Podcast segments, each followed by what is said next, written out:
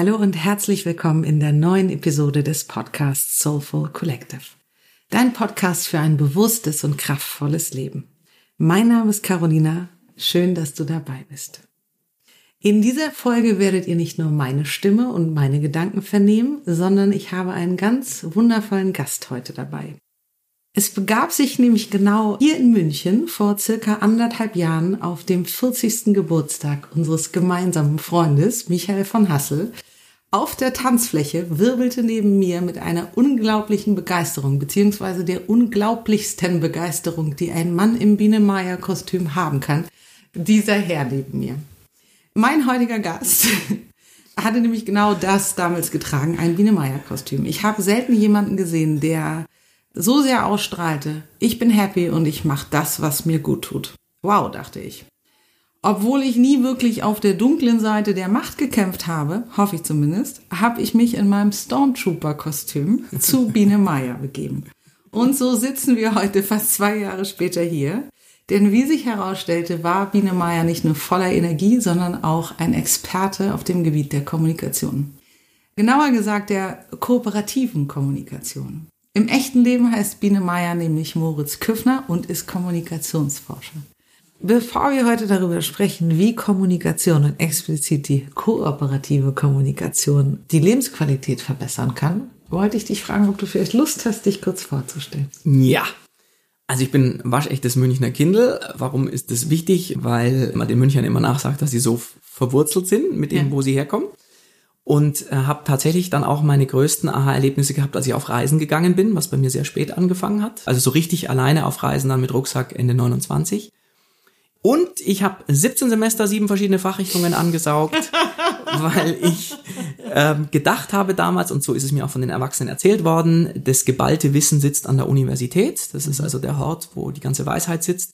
Und ich eben immer gesucht habe in diesen verschiedenen Fachrichtungen, wo ist denn hier Wissen, was ich für hohe Lebensqualität gebrauchen kann und eben gemerkt habe, ja, es gibt dann sowohl als auch, Uni ist toll und gleichzeitig Thema Lebensqualität ist nicht, ist nicht das, womit sich universitäre Fachrichtungen in der Regel befassen.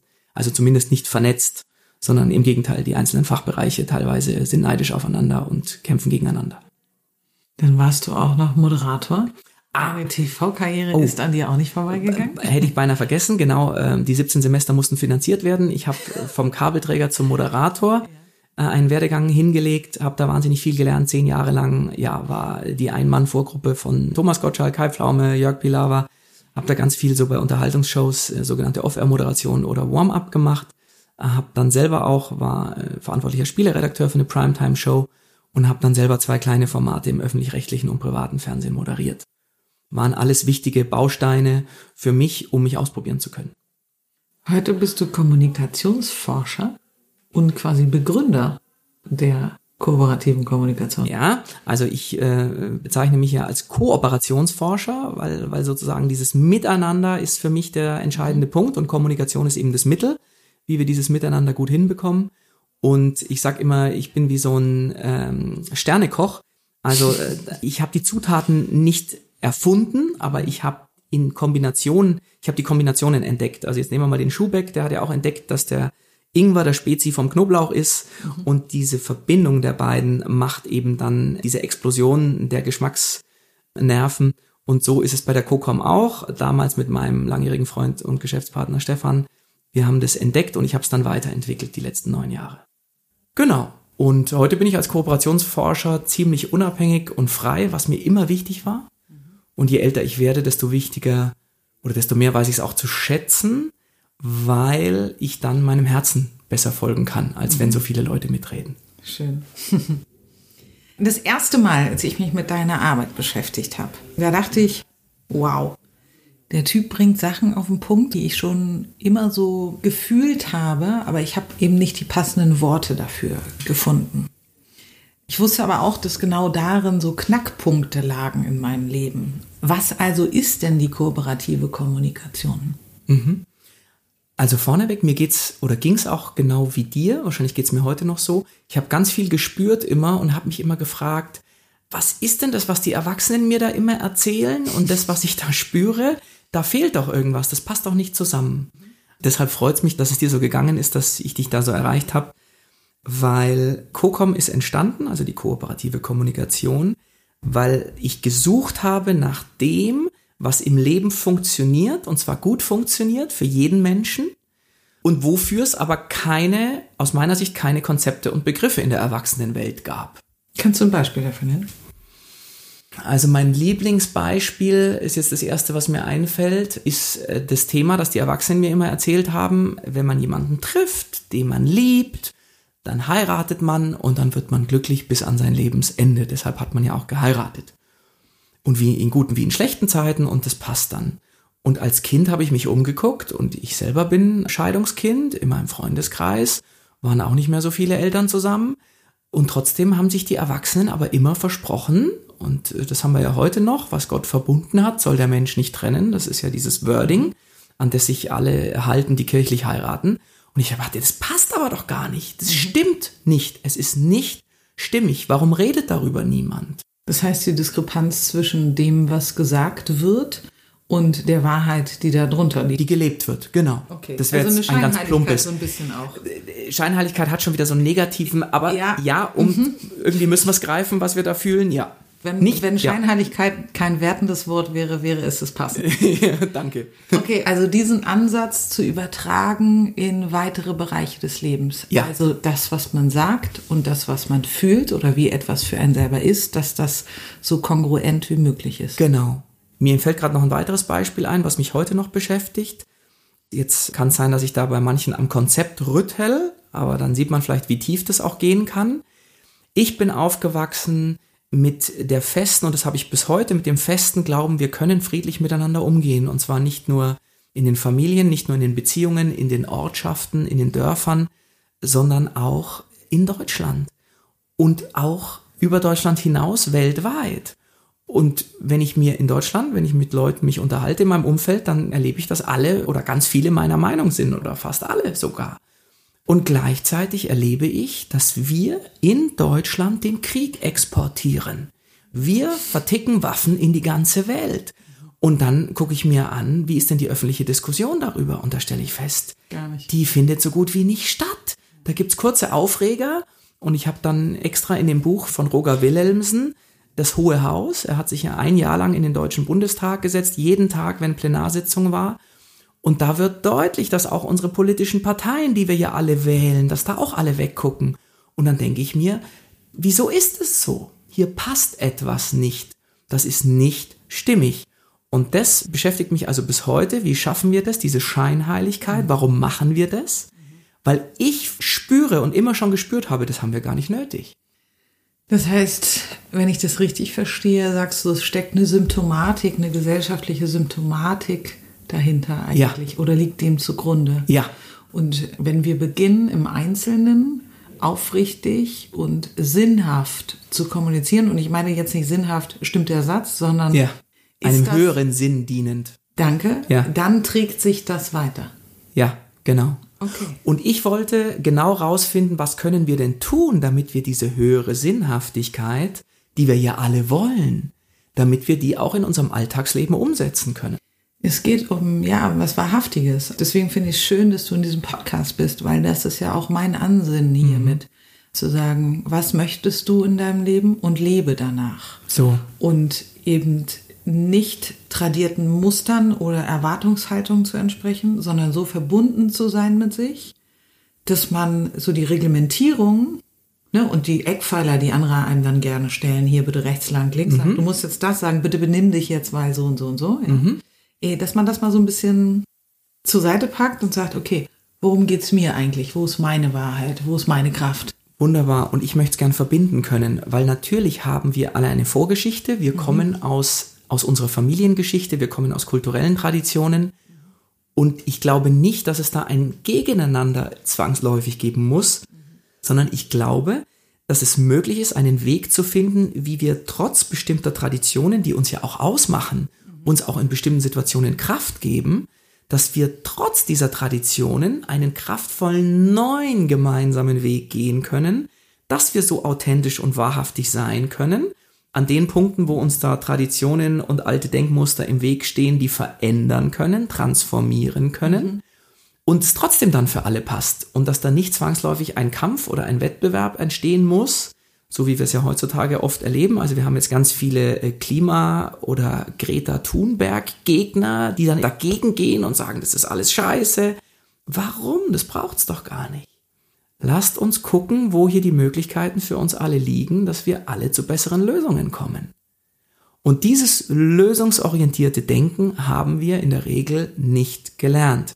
Und das sage ich aus meiner Erfahrung mit zweijähriger Mitgliedschaft im ersten Münchner Denkclub, wo wir uns nur um Denktechniken ähm, Gedanken gemacht haben und ich darüber dann gemerkt habe, wow, wir haben alles Denken nicht gelernt. Also das heißt ja nicht, dass wir das Denken gar nicht gelernt haben, aber es ist so wie, wie unser Atem. Wir alle atmen und die wenigsten von uns haben gelernt, was über den Atem möglich ist. Ja, und auch richtig tief in den Bauch zu atmen. Genau, beispielsweise. Ich, ja. Du, es fehlt noch die Erklärung, was die Kokom ist. Okay. Na Ähm, dann. genau. Und ich äh, bin da deshalb jetzt, weil ich wirklich seit neun Jahren forsche ich fast jeden Tag in diesem Bereich, auch im Urlaub, äh, weil es mich so interessiert. Und gleichzeitig habe ich bis vor weniger Zeit immer Schwierigkeiten gehabt zu erklären, was mache ich da eigentlich. Und die beste Griffigkeit ist, es gibt drei Säulen, auf denen die COCOM ruht, die kooperative Kommunikation. Die erste Säule ist die Fähigkeit, Augenhöhe herstellen zu können und auch dann beibehalten zu können, wenn es schwierig wird. Das heißt, wenn du mit deinem Partner, deiner Tochter, deinen Geschwistern, deinen Eltern, deinen Mitarbeitern, deinen Kunden, deinen Vorgesetzten, deinen Auftraggebern, wenn du da in eine schwierige Situation kommst, weil ihr plötzlich unterschiedliche Meinungen habt, dass ihr trotzdem auf Augenhöhe weiter miteinander kommunizieren könnt und nicht der eine den anderen beleidigen muss oder sauer werden muss oder unfair werden muss. Also wie ist das möglich? Das ist die erste Säule. Die zweite ist, wie können wir schwierige Situationen mit anderen Menschen ins Bessere drehen? Also nicht nur diese Augenhöhe beibehalten können, sondern jetzt auch wirklich die Situation wieder drehen können. Im positiven Ausblick. Genau, so dass es für alle wieder zum Wohle aller wieder funktionieren kann. Und das dritte ist, wie können wir aufhören, Verlierer zu produzieren? Super gut. Erzähl mal was dazu. Ja, dass ich ähm, lange Zeit gar nicht gemerkt habe, dass, ich nehme mal so das Thema Schlagfertigkeit. Ganz viele Menschen besuchen Schlagfertigkeitsseminare, weil sie es total toll finden, schlagfertig sein zu können. Und so ist mir das auch beigebracht worden. Schlagfertigkeit ist eine Kompetenz und da bist du stark, da bist du eben schlagfertig, du bist äh, smart und ja, toll. Ja? Du gewinnst. Für einen anderen wahrnehmbar hast du das verbale Duell gewonnen. So. Ja. Und es fühlt sich ja für den, der gewinnt, extrem gut an. Ja, für den anderen fürchterlich. So, und jetzt sind wir an dem Punkt. Ich habe jahrelang nicht wahrgenommen, dass ich dadurch eventuell einen Verlierer produziere, weil ich den abgewatscht habe, wie man in Bayern sagt. Schlag. Fertig. Ich habe ihn geschlagen und dann war er fertig und dann war die Sache erledigt. Und nochmal, ich komme nicht aus dem Entweder-Oder-Denken. Das heißt, ich sage nicht, Schlagfertigkeit ist schlecht. Das ist ganz wichtig, weil viele da schon mit dem Denken Probleme kriegen. Sondern Schlagfertigkeit hat ihre Berechtigung.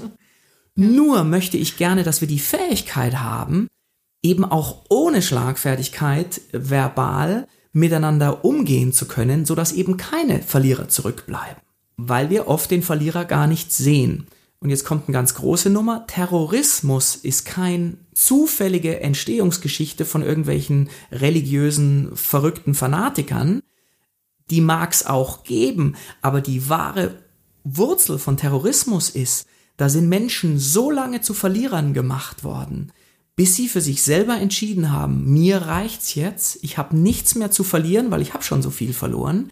Jetzt ist mir jedes Mittel recht und jetzt schnalle ich mir auch einen Bombengürtel um und gehe an die Orte, da kommt natürlich jetzt der religiöse Fanatismus eventuell dazu, wo mir andere erzählt haben, dass da die Verursacher meines Verliererdaseins sitzen. Das muss ja nicht stimmen.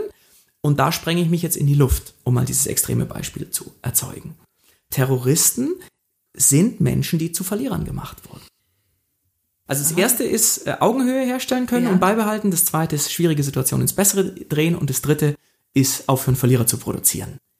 Da gibt's natürlich drumherum, wenn du sagst, das Thema Offenheit, ganz klar, das spielt in allen drei Bereichen eine große Rolle. Ich habe es noch nicht in eine Definition mit eingebaut. Ich sage immer noch, die COCOM ist erweitertes Zusammenhangsverständnis und laterales Denken. Der eine oder andere, der sich das anhört, denkt vielleicht, Verstehe ich, fühle ich, macht total Sinn. Wie genau setze ich das aber um? Und jetzt kommt meine Zusatzfrage. Das ist mit ziemlich vielen Ängsten verbunden, weil solange so ein Angang noch nicht verbreitet ist oder das Gros der Umsetzung ausmacht oder das Gros des Miteinanders, sag ich mal, mhm. bin ich noch immer einer ziemlichen Dualität ausgeliefert. Genau, wegen der sind wir auch hier. Mhm. So, und ich bin also in einer Situation ausgeliefert, wo Dinge halt noch so sind, wie sie sind, sag ich mal. Absolut. Und da habe ich Schiss, den kürzeren zu ziehen. Ja. So. Wenn also jetzt jemand zuhört und sagt, ja, how? Ja. Sag mir, wie? Wie gehe ich damit um? Was mache ich in einer Situation, wo mich jemand ganz bewusst reizen möchte? Ja. Dieses Thema, dem ich mich da widme, ist ein unheimlich komplexes Thema. Und jetzt musste ich irgendwo anfangen.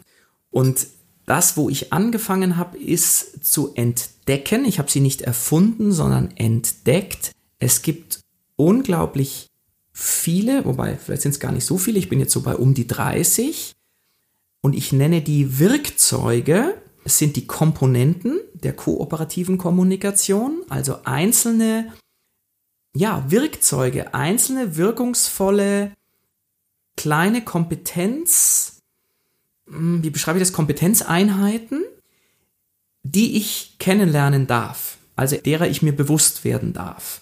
Und je mehr dieser Lösungseinheiten, dieser Lösungsbausteine ich habe, desto besser bin ich in der Lage, wenn ich das ein bisschen trainiere, mir durch vernetztes Denken dann für komplexe Situationen, und unsere Welt in einer globalisierten digitalen Welt ist hochkomplex, desto besser bin ich in der Lage, dann schwierige Situationen ins Bessere zu drehen. Ja, auch nachvollziehbar, sehr theoretisch. Gib mir was Praktisches, gib mir ein Beispiel. Es gibt ja nichts Praktisches als eine gute Theorie. Sozusagen, ja, ich genau. muss, bevor ich mit dem Jumbo-Chat die Landebahn verlasse, muss ich erstmal wissen, wo sind hier die Knöpfe, mhm. wie funktioniert Gas mhm. und Bremse und so weiter. Ne? Also mhm. deshalb bin ich da gerade noch. Also ich wollte nur grundsätzlich sagen, es geht um ein Kompetenznetzwerk. Das ist das auch, was wir im Seminar machen, dieses Kompetenznetzwerk kennenlernen. Das jetzt mal grundsätzlich. So. Nehmen wir mal die Situation, vielleicht hast du da auch noch ein Beispiel, ein konkretes im Kopf, wo dich irgendeiner anpumpt, vielleicht weil er glaubt, du hast dich vorgedrängelt beim Bäcker oder ich versuche jetzt irgendwas ganz Alltägliches zu nehmen, so hatte ich dich verstanden, so eine Alltagssituation. Ja. Da schießt dich einer an und du hast das Gefühl, Moment mal, der ist überhaupt nicht auf Augenhöhe mit mir, weil der beleidigt mich jetzt gerade. Ja? Oder lass mal eine Jobsituation nehmen. Ja. Chefmitarbeiter. Ja. Arbeitgeber, Arbeitnehmer. So, was macht der Arbeitgeber? Vermittelt was? dem Arbeitnehmer dass der Arbeitgeber sehr anderes Standing hat als der Arbeitnehmer. Beim genau. Arbeitnehmer kommt an, der Arbeitgeber fühlt sich viel besser als ich. Genau. Ja, ich überzeichne es jetzt mal. Der Chef denkt, er ist die geilste Sau und sein Angestellter ist eigentlich so eine Lusche, der irgendwie nur 70 Prozent kom kompetent ist irgendwie und total viele Fehler macht und gar nicht checkt, worum es hier eigentlich geht. Mhm. So. In diesem Fall würde jemand, der sich mit der COCOM beschäftigt hat, äh, schon mal wissen, aha, wenn mir das jetzt so reingerieben wird, der könnte, der Chef könnte mich ja auch auf die Seite nehmen, könnte sagen, Mensch, Moritz, hör mal zu. Ich habe beobachtet, da ist dir gestern hier ein Fehler unterlaufen und vorgestern ist das und das passiert. Dann ist mir das vor einiger Zeit auch schon mal aufgefallen. Ich habe das Gefühl, du fühlst dich noch nicht so richtig wohl in dem, was du da tust oder bist da noch nicht ganz so sicher. Wie siehst denn du das? Das wäre ja auf Augenhöhe würde der mit mir umgehen. Das macht er aber nicht, sondern er sagt, Küffner, du hast überhaupt keine Ahnung, äh, du bist ja eine totale Lusche in dem Job. So. Sie haben verkackt. So, sie haben verkackt. Danke.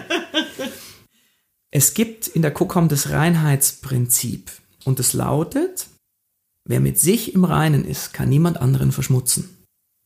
Da habe ich lange geduscht, bis ich da drauf gekommen bin. Ich habe unter, unter, unter der Dusche oft die besten Ideen. Großartig. Das heißt, da weiß ich schon mal, dass der mich jetzt hier so anpumpt, hat in erster Linie mal, mal was mit ihm zu tun.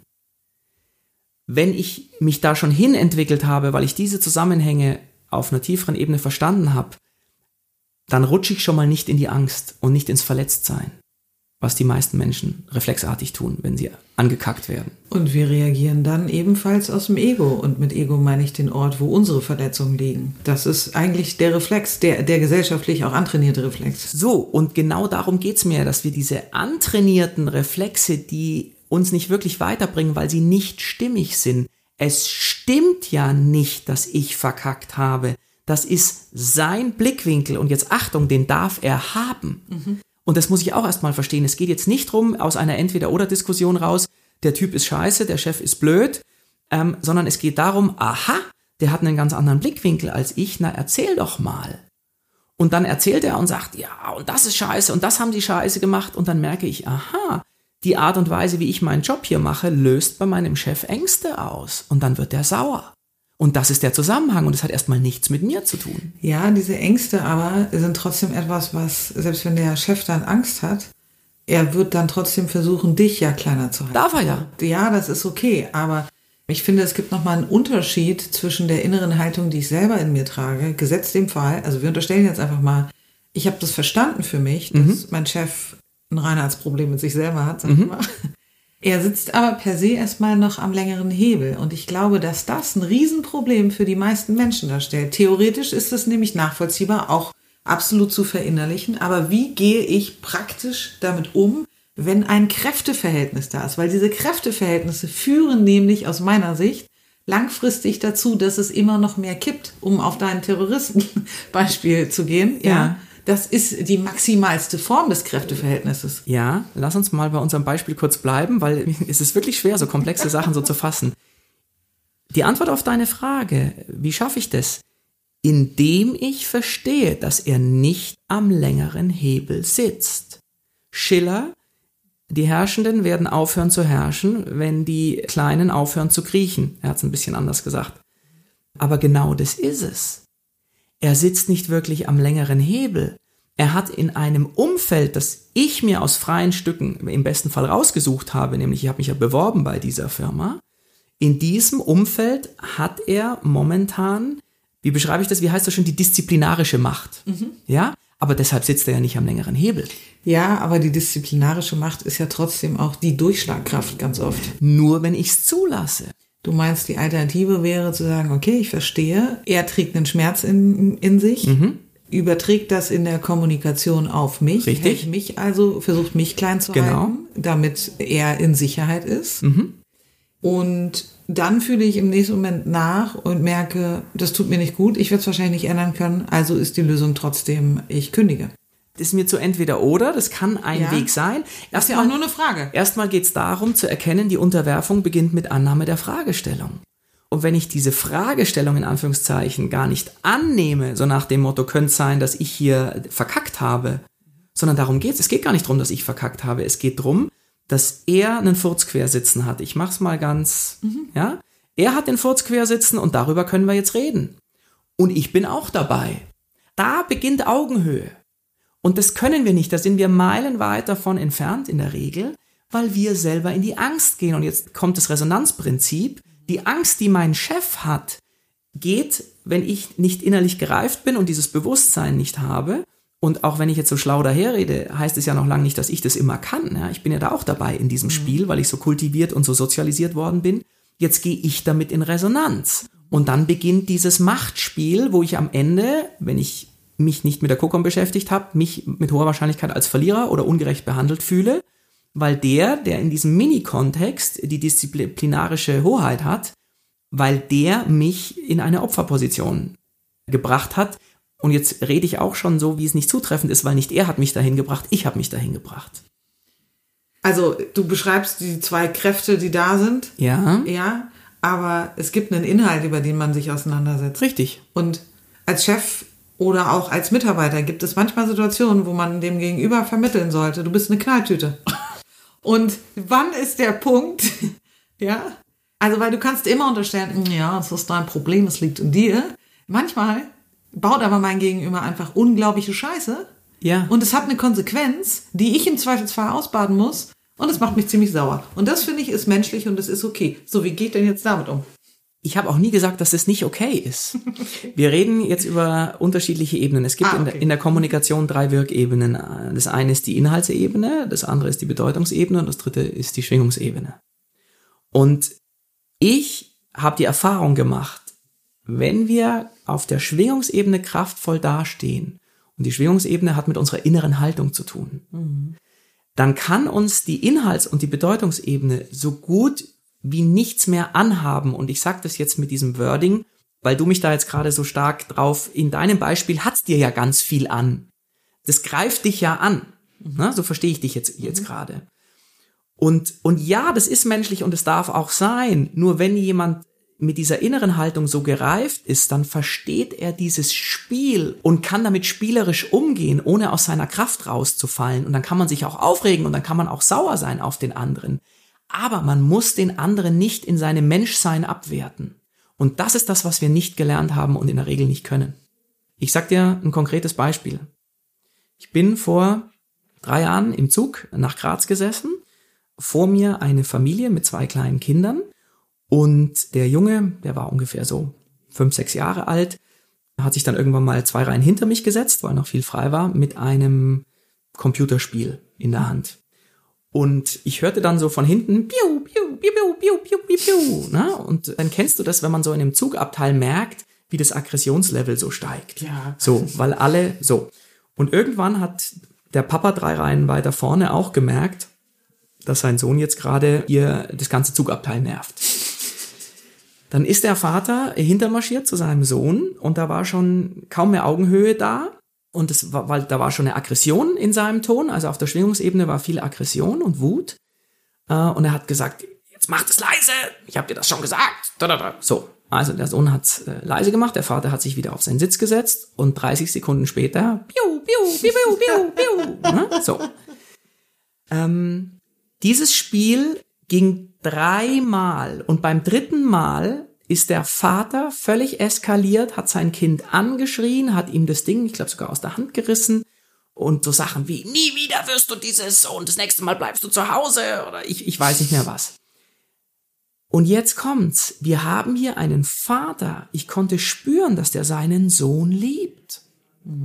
Und dieser Vater war nicht in der Lage, das zu trennen, nämlich auf Augenhöhe mit diesem wertvollen Menschen, der sein Sohn ist und der auch er ist, auf Augenhöhe sich auszutauschen und wirklich kritisch über dieses missliebige Verhalten zu sprechen und zu kommunizieren mit allen Konsequenzen.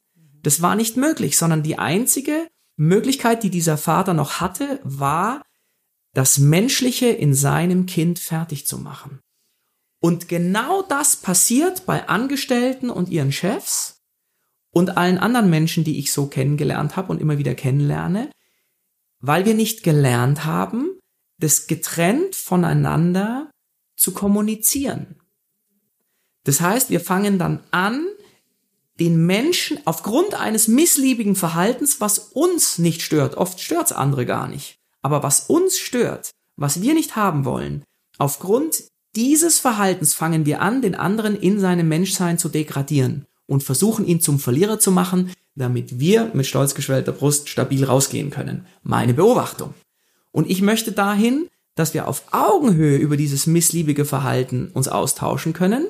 Im Extremfall, ich greife wieder den Angestellten auf, im Extremfall stellt der Angestellte fest, hier ist eine Firmenkultur, die möchte ich nicht, die kann ich auch nicht mittragen, ich muss jetzt hier kündigen. Ich möchte woanders Geld verdienen. Im Extremfall. Aber da ist vorher so viel möglich, und das ist meine Erfahrung, dass in acht von zehn Fällen braucht es keine Kündigung. Vielleicht sogar in neun von zehn Fällen, weil ganz andere Lösungen möglich sind. Aber das geht eben nur, wenn wir gelernt haben, diese Augenhöhe herzustellen. Du schreibst auf deiner Webseite, dass man durch die COCOM auch die Lebensqualität erhöhen kann. Was genau meinst du mit hoher Lebensqualität und wie genau hilft die COCOM dabei? Mhm. Ich für mich habe überlegt, was macht für mich Lebensqualität aus? Schon zu einem relativ frühen Zeitpunkt meines Lebens. Und da bin ich auf drei Bereiche gestoßen. Der eine Bereich ist Gesundheit und Krankheit. Wenn ich nicht verstehe, wie Gesundheit funktioniert, salutogenes Denken, dann wird's schwierig. Da bin ich dann drauf gekommen, dass unser schulmedizinisches System in erster Linie pathogen funktioniert. Pathogenese, die Entstehung von Krankheit. Und dass aber der Zwilling zur Pathogenese ist die Salutogenese. Und da haben wir relativ wenig Erfahrung. Also wen es interessiert, kann mal Antonowski googeln.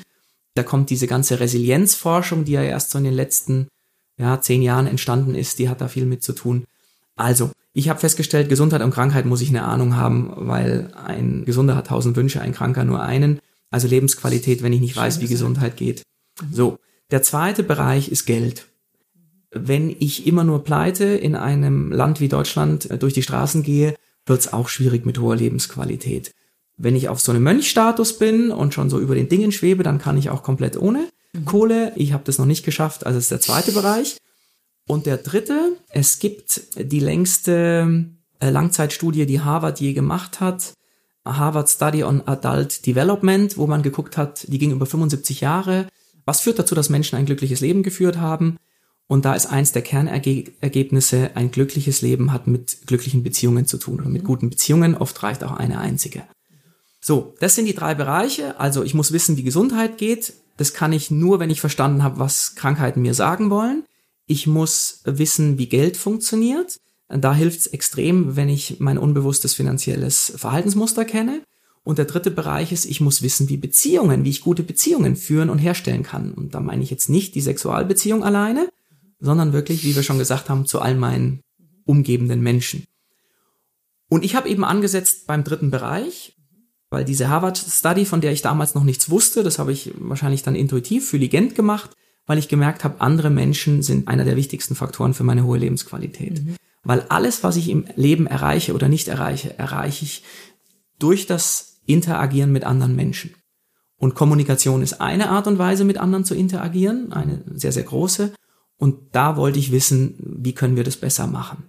Und dann habe ich im Nachgang festgestellt, dass auch Krankheit Kommunikation ist. Eine Krankheit bedeutet, mein Körper, meine Seele kommuniziert mit mir dieses Bewusstsein haben ganz viele Menschen gar nicht. Die empfinden es als Störfaktor und wollen es weghaben. Ähm, ich empfehle Rüdiger, Dr. Rüdiger Dahlke, Krankheit als Symbol, um da mal so ein bisschen rein so im Bertelsmann Verlag erschienen. Wenn wir das begriffen haben, dann merken wir, wie kraftvoll Kommunikation ist, weil auch Denken ist nichts anderes als Kommunikation mit mir selbst. Also Kommunikation durchdringt unser gesamtes Leben. Alles, was wir im Leben erreichen oder nicht erreichen, hat mit Kommunikation zu tun. Und Lebensqualität bedeutet für mich eben in diesen drei Bereichen, die ich genannt habe, eine gewisse Ahnung zu haben, ein Zusammenhangsverständnis zu haben, weil Zusammenhänge verstehen heißt, ich kenne mit hoher Wahrscheinlichkeit die Ursachen von Wirkungen. Und wenn ich mit einer Wirkung nicht happy bin, beispielsweise weil ich krank bin, kann ich selber, eventuell mit Hilfe eines Arztes, eines Heilpraktikers, wie auch immer, mich auf die Suche nach den Ursachen machen, weil wenn ich die Ursachen verändere, kriege ich aufgrund des Ursache-Wirkungs Gesetzes eine andere Wirkung. Mhm. Das ist jetzt alles, ich bin mir bewusst, das ist alles enorm abstrakt, aber das brauchst du am Anfang, du brauchst dieses theoretische Zusammenhangsverständnis. Ich nehme nochmal den Piloten. Der Pilot kann sich nicht in den Flieger setzen und sagen, jetzt fliegen wir mal los, mhm. sondern der muss erst verstehen, wie die einzelnen Schalthebel, diese Wirkzeuge, die er da im Cockpit hat, wie die zusammen funktionieren, damit er nicht nur bei schönem Wetter von A nach B fliegen kann, sondern damit er auch, wenn ein Sturm kommt, damit er auch dann die Maschine wieder austarieren kann. Und genau darum geht's mir. Die COCOM bedeutet, egal auf welcher Flughöhe im Leben, die Maschine wieder austarieren zu können und auch sicher wieder landen zu können, weil manchmal sind Flugzeuge eben auch am Boden am sichersten.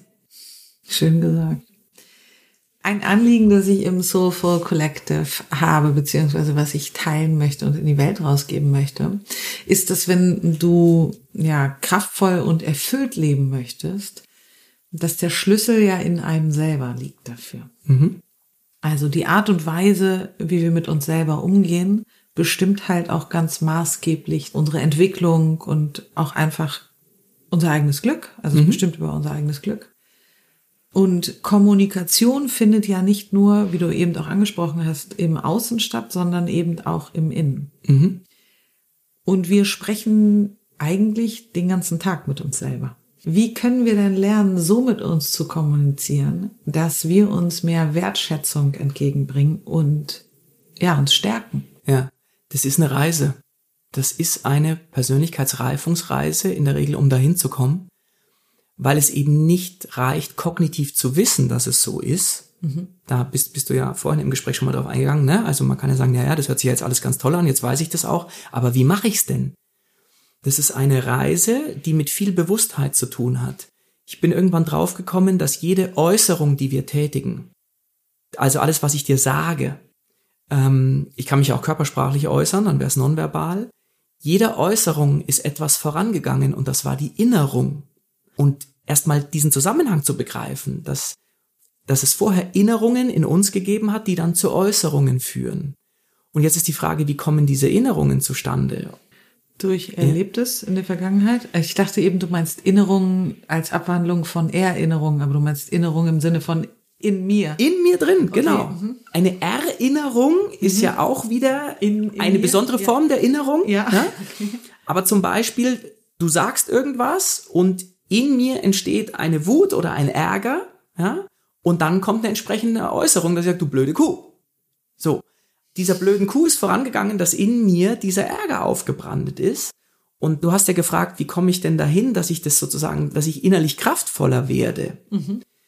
Indem ich diese inneren Zusammenhänge verstehe, indem ich mir selbst auf die Schliche komme und sagen kann, woher kommt denn dieser Ärger in mir jetzt über dich? Und wenn ich dem auf die Schliche komme, dass da vielleicht ein uralter Glaubenssatz, ein sogenannter Belief, eine Überzeugung, weil meine Eltern, ich konstruiere jetzt was, weil meine Eltern immer gesagt haben, Frauen wollen immer Männer unterdrücken, ja, Frauen wollen, die, die, die, wollen Männer nur heiraten, damit sie ihn domestizieren können, ja. Und hier Beliebstücke. genau, ja. ja. Und, und, und das läuft aber in, in Mini-Bruchteilen von Sekunden mhm. innerlich in mir ab und das kriege ich alles gar nicht mit, sondern nur noch der Ärger über das, was du gesagt hast. Mhm. Wenn, wenn ich das nicht verstehe, dann kann ich es nicht verändern. Dann bin ich immer Opfer dieser Emotionen, also mhm. Emotion, Energy in Motion, Energie in Bewegung. Das ist das, was dann in mir passiert, weil ich die Auslöser nicht kenne. Und das, was die COCOM hilft zu tun ist, diesen Zusammenhang zu verstehen und im Rahmen einer Persönlichkeitsreifungs Phase, dir selbst wohlwollend auf die Schliche zu kommen, was da möglich ist und was bei mir intern abläuft. Und da sitzen ganz tiefe, das ist der Nico, der nicht kognitive Kompetenzbereich, so habe ich den genannt. Da sitzen ganz tiefe Autopiloten, wenn du so willst, in uns, die uns, die verhindern, dass wir in schwierigen Situationen in unserer Kraft bleiben können. Und es ist schade, weil wir da oft von falschen Voraussetzungen ausgehen. Also falsche Voraussetzung wäre, hier ist eine Frau, die will mich unterdrücken. Das willst du ja gar nicht. Du willst mir vielleicht sogar helfen, dass ich besser aussehe oder hm, besser wirke. Und ich selber nehme aber nur wahr, du hast mich jetzt bevormundet, du blöde Kuh, du blöde. Und jetzt kommen wir in den Streit und du verstehst ja auch am Anfang gar nicht, woher mein Blickwinkel kommt und denkst dir, was, was hat er jetzt? Ich war doch ganz freundlich zu dem. Ja? Und jetzt drücke ich aber bei dir einen Knopf, weil ich irgendwas sage, was mit irgendeinem so alten Programm, was in mhm. dir da abgelegt ist, weil das kulturell da rein sozialisiert wurde. Und schon fangen wir an, uns vielleicht bis aufs Blut zu bekämpfen und zu bekriegen, wenn uns das Spaß macht und wir uns dabei nicht umbringen, dann können wir ja da gerne weitermachen. Es gibt ja Menschen, die haben ja Spaß dran. Eine Drama Queen hat ja auch Spaß, egal ob sie männlich oder weiblich ist, sich über Sachen aufzuregen. Das gibt ihr Kraft. Und auch das ist okay. Nur es wäre wichtig, mit einem Bewusstsein das zu machen, weil dann habe ich eine Wahl. Und die COCOM hilft dir im Leben eine Wahl zu haben. Die meisten Menschen haben in schwierigen Situationen, ist meine Beobachtung, keine Wahl, sondern Reizreaktion. Und manche müssen explodieren, eskalieren. Und da sage ich, das ist schade, wenn man nicht wählen kann. Was möchte ich denn jetzt gerade erleben? Ich glaube, Sie haben schon eine Wahl, Sie werden sich der Wahl nur nicht bewusst. Schöne Differenzierung, ja. Welche Triggerpunkte da manchmal in uns losgehen. Oder dass es eben Triggerpunkte sind, die ja vielleicht dafür verantwortlich sind, dass wir kommunizieren, wie wir es tun oder verletzt sind in Situationen. Da in eine aufrichtige Kommunikationsform zu gehen, bedeutet aber auch, dass man sich zutraut. Und nochmal, in einer Welt, die sehr auf eine Dualität aus ist, also mhm. auf ein intensives Kräfte, ja, so Macht Wettbewerb. Danke. ja, beispielsweise. Hm? Wie gehe ich mit diesen Ängsten um? Also nochmal, das ist das, das, was die Leute, glaube ich, am meisten ja. zurückhält. Also weil vielleicht mit Freunden, die ich über Jahre kenne, okay, denen kann ich mich öffnen und so, ne? Hm. Und ich setze dann auch einfach mal voraus, dass dieser innere Prozess dann auch stattgefunden hat. Aber ich möchte ja trotzdem auch eine Offenheit haben in meiner Kommunikation. Wie? Ja. Also bitte mach ich das. Komm dir auf die Schliche, wie du den Unterschied zwischen deinen engsten Freunden und Fremden auf der Straße machst. Wieso machst du da einen Unterschied? sind Menschen wie deine Freunde auch. Ich bin jetzt mal ganz Ja? Meinst du es ironisch? Nee, das meine ich jetzt ganz So. ernst. Okay. Also in dem Moment, wo du begreifst, dass ein Mensch, egal ob du ihn schon länger kennst oder nicht, immer ein Mensch ist, hört schon mal diese Trennung auf zwischen, das sind meine Freunde und den kenne ich ja gar nicht. Es gibt viele, die sagen, Moment, also in meinem, in meinem Privatleben ist ganz was anderes als mein Berufsleben. Warum? Warum machst du für dich? Du darfst, es darf ja jeder machen. Nur sei dir bewusst, es ist ein Glaubenssatz, den du da pflegst und es ist eine künstliche Trennung, die du vornimmst, weil deine Lebensqualität ist egal, ob du jetzt in deinem beruflichen Umfeld bist oder in äh, privat, es ist immer deine Lebenszeit, es sind deine 24 Stunden am Tag, die du selbst gestaltest. Und ich fänd's toll, wenn du das bewusst, kraftvoll mit viel Freude machst und dann ist es völlig unerheblich, ob das im Job ist oder mit deinen besten Freunden. Wir selber tun uns viel leichter in der Regel mit unseren besten Freunden als in der Arbeit. Und ich sag, das muss so nicht sein. Aber solange wir glauben, dass es so sein muss, können wir es nicht verändern. Ja, theoretisch kann ich das nachvollziehen. Ich glaube, in der Praxis negiert es einen total wichtigen Punkt. Wenn du offenen Herzens rausgehst in die Welt, weißt du nicht immer, ob das quasi resoniert mit deinem Gegenüber. Ich kann dir ein Beispiel sagen. Sehr oft erlebt auf Konzerten. Gerade Konzerte, erstaunlicherweise, wo es so um Soulmusik geht, Gefühl, weißt du, wo du denkst, ja, hier sind coole Leute. Ja. Ich habe das schon so oft gehabt. Letztens gehe an einer Frau vorbei auf so einem Konzert, habe ein Getränk in der Hand. Sie kippt es mir über mein Dekolleté. Ich gucke an meinem Dekolleté runter und sag, okay, das ist scheiße. Und sie guckt mich an und sagt, und es ist mir einfach so egal. Ich bin ganz nett und sage, okay, äh, erstmal erstaunlich für mich, aber ist es wirklich das, was du mir jetzt gerade sagen willst? Weil ich vermute, wir sind uns eigentlich darüber bewusst, dir ist klar, dass das irgendwie ungeil war. Also ich habe schon versucht, es dann so zu gestalten, wie du es em empfiehlst, vielleicht. Ähm, Ja, das, das schauen wir uns gleich noch an. Mhm. Oh. Okay. Und ich wurde rund gemacht. Der nächste, gerade vor zwei Tagen, ich habe mit meiner Tochter. Warte, warte, warte, warte, lass uns bei dem Beispiel bleiben, weil Ja, sonst. Es, es, sonst merkt ihr das andere Beispiel. Das Schöne an der COCOM ist, sie kennt keinen Zeigefinger. Es gibt im kooperativen Denken und Handeln kein, äh, das darfst du aber nicht machen. Ja, das ist schon für viele, weil der Name kooperativ, da ist bei vielen schon eine Denkschere im Kopf. Mein, so wie du es gerade erzählt hast, meine Schwingung wäre gerade, es wäre total schön gewesen, Thema Augenhöhe, wenn du gerade in dem Moment ein Getränk gehabt hättest, ihr das drüber zu kippen und zu sagen, Mensch, super, dann geht's uns ja ähnlich. Du, ehrlich gesagt, der Becher war noch halb voll und das war in, in einem Moment ein Impuls von mir. Und dann dachte ich, nee. also Hättest das mal gemacht. Ist, weißt du, meine kanakischen Wurzeln haben mir auf jeden Fall gesagt, do it, do it, Ja. do it. Und jetzt Achtung, Ja. Und jetzt kommt genau der Unterschied. Ich hätte es vielleicht getan, nicht um der anderen jetzt aus einem Akt der Aggression raus ein drüber zu kippen und dich mache ich jetzt auch fertig, sondern um klar zu machen, hey, ja, äh, steht ja sogar, glaube ich, schon in der Bibel, ja, wie du mir, so ich dir, Auge um Auge, und zwar nicht aus einem Gewalttätigen raus, sondern aus Augenhöhe raus. Das ist eine Form von Augenhöhe, die ganz wenige denken können. Aber Moritz, das Ende vom Lied wäre gewesen, ich hätte von ihrem Typen also auf jeden Fall ein blaues Auge verpasst bekommen. Also das ist ja total Es- gut, dass der Subtext einer war. Ja. ist alles easy, aber das Ergebnis ist nicht das, was ich gewollt hätte. So, und jetzt, jetzt kommt aber ein wichtiger Punkt, weil Kokom heißt nicht, du musst jetzt äh, Kumbaya singend äh, durch den Tag gehen und nur noch irgendwie, keine Ahnung, praise the Lord, sondern es geht darum, wenn da jemand ist, dem die Konsequenzen seines Handelns scheißegal sind, dann kann Augenhöhe sein, dass ich mit ihm in Resonanz gehe und sage, ja, dann zeige ich dir mal, das kann ich auch und dann können wir schauen, ob wir so miteinander umgehen wollen. Und es gibt Menschen, es gibt Beziehungen, die, die halten 10, 20 Jahre lang, die machen sich gegenseitig ständig fertig und es ist für die eine Art von Gleichgewicht. Das ist okay. Das kann eine Art von Augenhöhe sein. Es ist nur ganz schwierig für uns zu denken, weil wir das nicht gewohnt sind. Und nochmal, Ich, stolper immer über diesen Satz, Ja. wenn du das sagst. ich, ich, ich, ich rede nicht davon, dass man den anderen in seinem Menschsein zerstören will. Davon rede ich nicht, sondern dass man eine Art des Umgangs miteinander hat, wo jemand, und nochmal dein Beispiel, der rücksichtslos über die Folgen seines Handels, also dem ist ganz egal, was das beim anderen auslöst, wo ich sage, prima, und mit dem interagiere ich dann so. Ja, das bringt es aber, dieses Machtverhältnis immer mehr ins Rollen.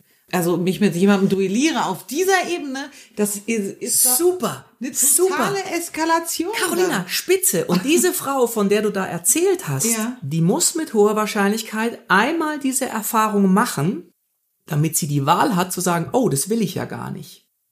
Solange aber alle vor dieser Frau einknicken und alle immer nur sich über sie ärgern und sie das nie zurückkriegt, wird die ihr Leben lang so weitermachen. Donald Trump ist so ein Beispiel. Donald Trump Krankhafter Narzisst. ja, das, äh, da Du würde ich, siehst es anders. Ich sehe das das anders. Ich sehe das anders. Ja, I Ja. remember.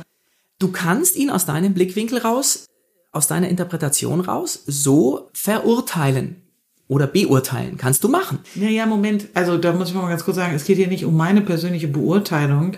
Es gibt eine Vereinigung amerikanischer Psychologen, die, ja, Klammer auf, aus der Entfernung eine Diagnose zu stellen, schwierig, Klammer zu, aber eine sehr hohe Tendenz, ja, die Wahrscheinlichkeit, dass dieser Mann ein hochgradiger Narzisst ist, ist an bestimmten Dingen festzumachen. So. Ja. Und in der COCOM lernst du kraftvoll mit solchen, ich sage jetzt mal, außergewöhnlichen Verhaltensweisen umzugehen, ohne sie zwangsläufig ändern zu müssen, sie aber vielleicht auch ändern zu können.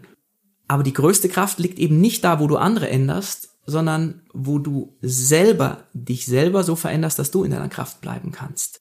Und das ist diese Reife, von der ich spreche. Persönliche Reife heißt, ich kann auf meinem Lebensweg mit allen, und jetzt bleibe ich mal in dem alten Denken, mit allen Idioten und Vollpfosten, die mir da begegnen, kann ich diesen Weg gesund, mit hoher Wahrscheinlichkeit gesund und mit finanziellen Möglichkeiten und mit guten Verbindungen zu anderen Menschen kann ich diesen Weg beschreiten. Und selbst wenn ganz schlimme Sachen passieren, werde ich nicht aus meiner Kraft rausfallen, weil ich verstanden habe, wie die Struktur des Seins ist. Und das kann man spüren und fühlen, was in einer Dualität, und jetzt bin ich wieder da, wir leben in einer polaren Welt, was eine Riesenherausforderung ist, weil wir können Licht nur mit Schatten verstehen. Wir können Gesundheit nur verstehen, wenn wir auch erfahren haben, was es heißt, krank zu sein. Wir können nur verstehen, was es heißt, glücklich zu sein, wenn wir einen anderen Zustand kennen. Und wenn wir das verstanden haben, dann können wir das einfach nur annehmen, können sagen, ja, so ist es und ich habe die Wahl. Und ich habe die Wahl, mich für die Kraft zu entscheiden, ich habe die Wahl, mich für den Ärger und die Aggression zu entscheiden, ich habe äh, die Wahl, mich für Harmonie und Liebe zu entscheiden. Und wenn ich mich die ganze Zeit nur für Harmonie und Liebe entscheide, dann bin ich wahrscheinlich auch nicht in meiner Kraft. Am liebsten haben wir in unserem Alltagsleben, wo wir mit beiden Beinen eben in privaten und beruflichen Herausforderungen stecken, haben und hätten wir gerne schnelle Lösungen. Ich habe eine schwierige Situation mit meinem Chef, ich möchte es gerne schnell lösen, ohne auszurasten. Ich bin auf einem Konzert, werd hier mit irgendeinem Getränk überschüttet, dem anderen ist es scheißegal, ich bin kurz vorm Explodieren, ich möchte das gerne schnell und besser lösen als bisher. Kooperatives Denken und Handeln bedeutet aber nicht, dass du zwangsläufig immer jede Situation perfekt, political correct lösen können musst. Das ist nicht der Anspruch.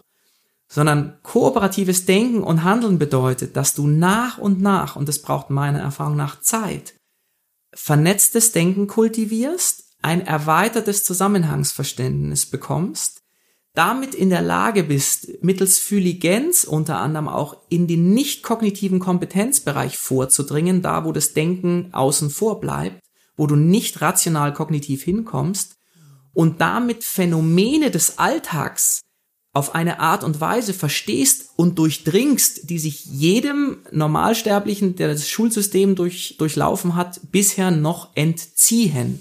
Und damit kommt eine Kraft und eine Stärke, die sich wenige Menschen vorstellen können. Mein Podcast geht ja darum, ein kraftvolles Leben zu führen. Hm. So. Ich möchte jetzt gerne. Was Tolles! Ja, ich möchte jetzt gerne, vielen Dank, von Ihnen, Herr Kuschner, möchte ich jetzt gerne vier Dinge an die Hand bekommen, denen man das umsetzen kann. Ich nehme mal einen der größten Kraftsätze in meinem Leben. Das ist ein Satz, den habe ich irgendwann vor 20 Jahren mal gehört und seit in etwa 15 bis 20 Jahren halte ich mich daran. Dieser Satz lautet, nicht alles, was wahr ist, muss ich sagen, aber alles, was ich sage, muss wahr sein. Nochmal, nicht alles, was wahr ist, muss ich sagen, aber alles, was ich sage, muss wahr sein. Schön. Das ist einer dieser Mosaiksteine aus kooperativem Denken und Handeln. Warum? Weil ich selber festgestellt habe, seit ich mich daran halte, und da gab es zwei, drei Champions League-Situationen in meinem Leben, wo mich das unheimlich viel Kraft gekostet hat, jetzt nicht in eine Notlüge zu gehen oder in so eine Flunkerei oder irgendwas versuchen irgendwie wegzudrängen, weil ich erst, und das ist das, was so viel Kraft kostet, erst meine Erinnerungen umbauen musste, damit ich die Wahrheit sagen konnte. Was dich aber auch dann ja nicht nur in deine Kraft bringt, sondern auch Mut kann sich entfalten. Hervorragend. Ich baue dadurch zusätzlichen Mut auf, wenn du das einmal geschafft hast in so einer kleinen, mittleren Situation. Das, was du da spürst, großartig. ist großartig. Was auch noch passiert ist, dass du nicht nur diesen Mut kultivierst in dir, mhm. sondern du bist auch nie wieder in deinem Leben angreifbar. Es gibt in den letzten 15 Jahren in meinem Leben keine einzige Aussage, kein einziges Statement von mir, was ich wieder besseren Wissens getätigt habe. Also es gibt nichts, wo ich mir denken muss, oh, dem habe ich Quatsch erzählt, dass wenn ich den wieder treffe, dann äh, puh, ja, sondern ich stehe hinter allem, was ich gesagt habe. Es kann sein, dass ich mich faktisch getäuscht habe. Also ich sage immer das Beispiel, ich denke jetzt gerade, es hat draußen 25 Grad und erzähle dir, in München hat es 25 Grad und sagst, Moritz, das stimmt doch gar nicht. Auf dem Thermometer vor zwei Minuten hat es 22 Grad gehabt. Davon rede ich aber nicht. Ja, dann kann ich sagen, okay, ich dachte 25 aus den und den Gründen. Das war ein Punkt. Ich hätte gerne noch zwei. Ja, ich merke ich merk schon. Ich merke schon. So, ähm, viele Sachen sind eben so stark vernetzt, dass sie als Einzelpunkt nicht so wirken, weil sie eben zwei, drei andere Bausteine brauchen. Wir haben vorhin Offenheit ich, angesprochen. Ich, gut, Offenheit geht aber genau Hand in Hand mit dem unter Umständen, was ich gerade gesagt habe. Kann nur dann offen sein, wenn ich keine Angst habe vor einem Angriff beispielsweise. Cool, aber das ist doch die Fortsetzung dann davon. Ja, okay, prima, machen wir gleich da weiter. Also in dem Moment, da geht es ganz konkret darum zu gucken, was sind denn die stärksten Wirkungen im menschlichen Handeln und da ist die Angst einfach ganz weit vorne.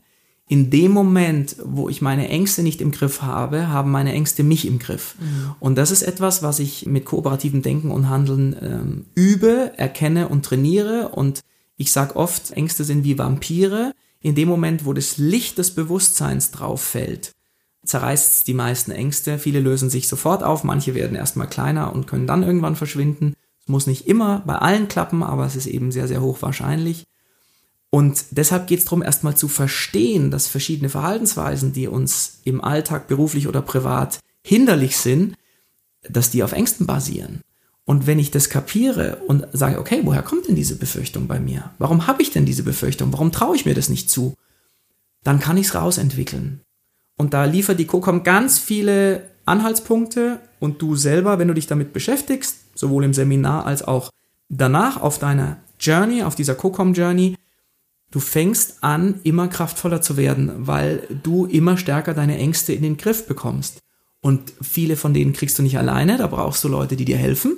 Das ist nichts, was man mal eben in der Regel, es kann zwar auch mal sein, aber was mal eben so läuft. Mhm. Weil die ja teilweise recht tief sitzen, jetzt immer wieder bei Glaubenssätzen und Beliefs. Mhm. Und dann ist die Folge, die natürliche Folge, ist diese Offenheit. Mhm. Wenn du keine Angriffe mehr befürchten musst, dann kannst du offen sein. Ich äh, habe früher ganz viel Coaching gemacht im, im Rhetorikpräsentation. Menschen, die auf der Bühne stehen, haben ganz oft Angst oder die Vorträge halten, dass Rückfragen kommen. Ja, Ärzte, Anwälte, die, die dann ganz viel Angst haben vor dem, was ihre Kolleginnen und Kollegen dann da kritisch fragen könnten in dem Moment, wo ich weiß, hey, ich muss nicht alles wissen, aber ich kann mit jeder Frage umgehen, kann ich mich völlig offen hinstellen und kann sagen, ich freue mich auf Ihre Rückfragen. In dem Moment, wo meine Ängste mich im Griff haben, kann ich sagen, wie können wir das machen, damit die Leute keine Fragen stellen? Und dann suche ich mir vielleicht noch irgendwelche schwarze Rhetorik, irgendwelche suggestiven Geschichten, die ich dann mache, damit bloß keiner eine Rückfrage stellt. Mhm. Nochmal, die COCOM kennt hier keinen Zeigefinger, aber sie kennt die Zusammenhänge. Und du selber hast dann die Wahl als Redner, ob du dich mit Offenheit vorne hinstellst vor dein Publikum und die spüren, wow, da ist ein Mensch, der lebt, der pulsiert, dem sind auch seine Emotionen anzumerken und der ist auch bereit, mit mir in Interaktion zu gehen und sich mit mir konstruktiv zu reiben über sein Thema. Oder hier verschanzt sich einer hinter einem Rednerpult, der keine Rückfragen zulassen will, weil er eigentlich nur damit beschäftigt ist, sich über seine Ängste zu stabilisieren. Ich möchte nochmal weil es vorhin so ein bisschen untergegangen ist, dieses Reinheitsprinzip, weil mir das in in Situationen, wo ich früher an die Decke gegangen bin oder wo ich wirklich tagelang drüber nachgegrübelt habe, wenn mich irgendeiner beleidigt hat, persönlich angegriffen hat, mir Schimpfworte an den Kopf geschmissen hat, wenn solche Situationen waren, die eine starke Beeinträchtigung meiner Lebensqualität waren. Und seit ich verstanden habe, wer mit sich im Reinen ist, kann niemand anderen verschmutzen, habe ich inzwischen die Möglichkeit, berühren tut's mich immer noch, aber ich habe die Möglichkeit, in relativ kurzer Zeit zu verstehen, Moment mal, hier geht's nicht um mich. Ich, Moritz, bin okay, so wie ich bin, ich als Mensch. Und der andere versucht hier seine eigene innere Minderwertigkeit auf meine Kosten auszuagieren. Ja, oder er versucht dich auch einfach zu erreichen und weiß nicht anders wie. Wunderbar. Genau, er kommt nicht anders an mich ran. Ja wo ich dann auch sagen kann, okay, hier ist vielleicht gerade ein Punkt und das darf der andere erkennen, wo ich einfach gerade für ihn unerreichbar bin. Und die Frage ist, warum kann er das nicht zulassen? Vielleicht, weil es ihm Angst macht. Das setzt ja aber voraus, dass ich einen Dialog mit dem anderen dann auch haben kann, ne? Ja. Genau. Und jetzt kommt's. Und jetzt dreh ich's mal um. Da schreit mich einer nur an und ist überhaupt nicht für mich erreichbar. Ich habe jetzt zweimal zu dem gesagt, du, lass uns doch in Ruhe unterhalten, weil ich werde mich mit dir nicht anschreien und der hört das gar nicht. Mhm dann weiß ich in dem Moment, der ist für mich nicht erreichbar. Und dann muss ich keine Angst kriegen, dann muss ich nicht sauer werden, sondern kann ich sagen, ah, interessant, so ist es jetzt. Und da vielleicht noch so ein Mosaiksteinchen. Ich habe gelernt, innerlich ganz oft Nanu zu sagen. Also, hoppla. Ja, hoppla, Nanu, ja, da kommt einer, ja, regt sich fürchterlich auf, ja, sagt, und Sie sind doch der größte Idiot, ja, und ich denke mir, Nanu, ja, was ist denn bei dem gerade los? Und das hilft mir, bei mir zu bleiben, ihm seine Story zu lassen.